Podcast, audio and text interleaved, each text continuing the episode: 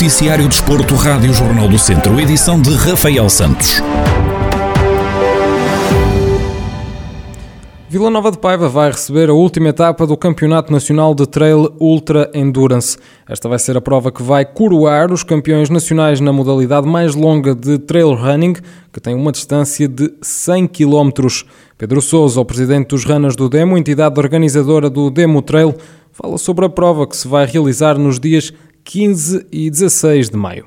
Eu acho que, no fundo, é o reconhecimento por parte da, das entidades nacionais que, que, que, gerem o trail nacional, que neste caso a Federação Portuguesa de Atletismo, e depois principalmente o, o ATRP, a Associação Nacional de Trail, que viu em nós o reconhecimento de, necessário para podermos organizar uma prova com esta envergadura. Só por si é uma prova aliciante, é uma prova mais dura, a distância só por si diz tudo, não é? São 100 km de distância distância.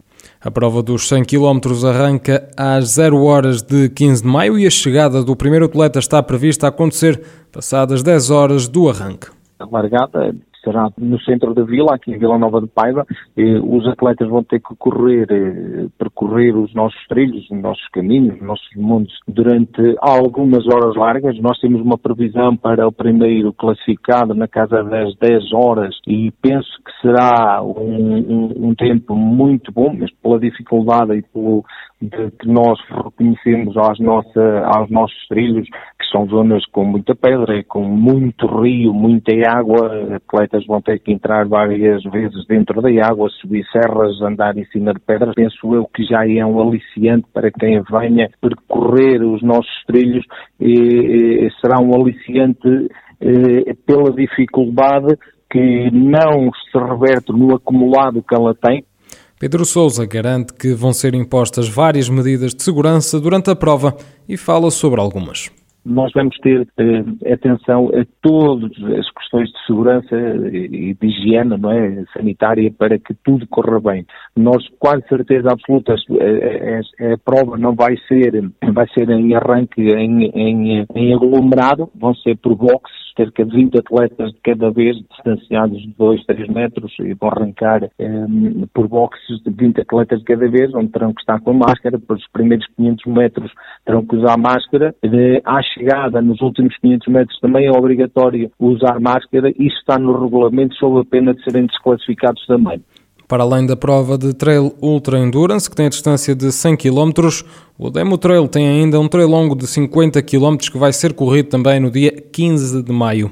O dia 16 está reservado para o trail médio de 28 km e para o trail curto de 15 km. E a equipa sénior de handball do Académico de Viseu está de volta à competição no próximo fim de semana com dupla jornada na segunda Divisão Nacional. No sábado, a equipa orientada por Rafael Ribeiro tem deslocação à casa do Cis Maria. Já no domingo, recebe o Marítimo. Na divisão ao duelo de sábado, o técnico salienta o desconhecimento quanto à equipa adversária devido à paragem da competição e admite que o Cis Maria chega em vantagem a este encontro.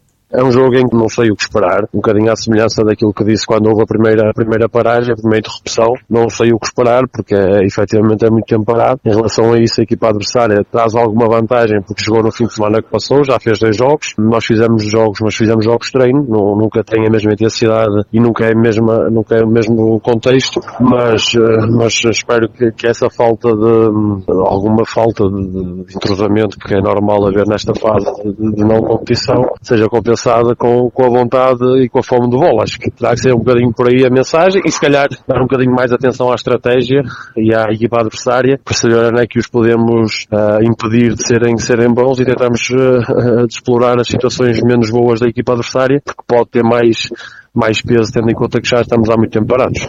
Se já existe algum desconhecimento quanto à equipa do Cismaria, Rafael Ribeiro assume que ainda conhece menos a equipa do Marítimo que já não jogava desde outubro.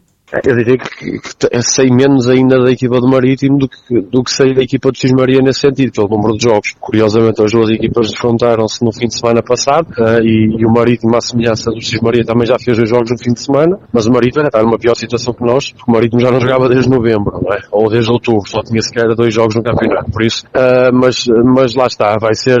Eu acho que, sinceramente, que o jogo do dia anterior de sábado pode ter um bocadinho de peso nas duas equipas, porque o Marítimo também joga no sábado, o São Pedro Sul Acho que pode ter algum peso no, no, jogo, até porque o jogo é uma hora que não é normal nós jogarmos, que é às duas da tarde. Não, não tanto a ver com, com o nível de descanso, que, ou o tempo de descanso que possa haver ou não no jogo para o outro, mas é sobretudo o peso do jogo, do resultado do dia anterior pode ter alguma influência. Mas, eh, mas eh, acredito que vai ser um jogo equilibrado. Depois de seis encontros jogados até agora, a equipa do Académico de Viseu soma seis vitórias, seguindo invicta no segundo lugar com 18 pontos, menos 7 que o São Bernardo, que tem 25 pontos e que é o primeiro classificado, mas com mais três jogos que os academistas. No sábado, o Académico de Viseu joga fora com o Cismaria pelas 4 da tarde, enquanto no domingo os academistas recebem o Marítimo pelas 2 horas da tarde. E pela primeira Divisão Nacional de Handball Feminino, a Academia de São Pedro do Sul também tem dupla jornada este fim de semana. No sábado, a equipa orientada por Juan Marques tem deslocação à casa do Ciro 1 de Maio, num jogo que o técnico acredita que a equipa de São Pedro do Sul tem tudo para lutar pela vitória. Em relação ao próximo jogo, que é com o Ciro 1 de Maio, nós na primeira, na primeira volta conseguimos uma vitória, no entanto, derivado das situações de inscrições em que a Federação nos atribuiu uma derrota, portanto, questão de secretariado, pronto, eh, nós pensamos, pensamos que temos equipa para elas, temos uma equipa que poderá discutir o resultado até ao fim e, como sempre, o nosso objetivo é ir lutar pela vitória e conseguir os três pontos e garantir mais cedo a nossa manutenção na primeira divisão. Entanto, é uma equipa que, pronto, é organizada, tem, bo tem boas jogadoras, mas vamos lá para discutir o resultado. No domingo, a Academia de Handball de São Pedro do Sul regressa à casa para receber o Juvelis. Juan também acredita na vitória para este jogo, no entanto, salienta a fadiga e o cansaço que se vai acumular devido ao jogo de sábado.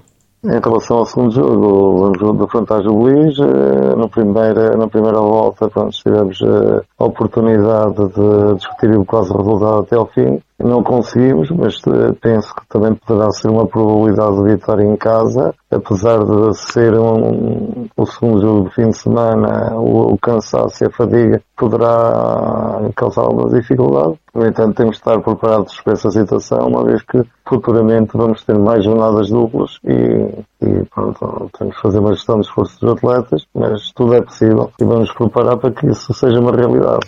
A equipa feminina da Academia de Handball de São Pedro do Sul está no 13º e penúltimo lugar da Primeira Divisão Nacional com 23 pontos, os mesmos que o CIR 1 de Maio que está no 11º posto.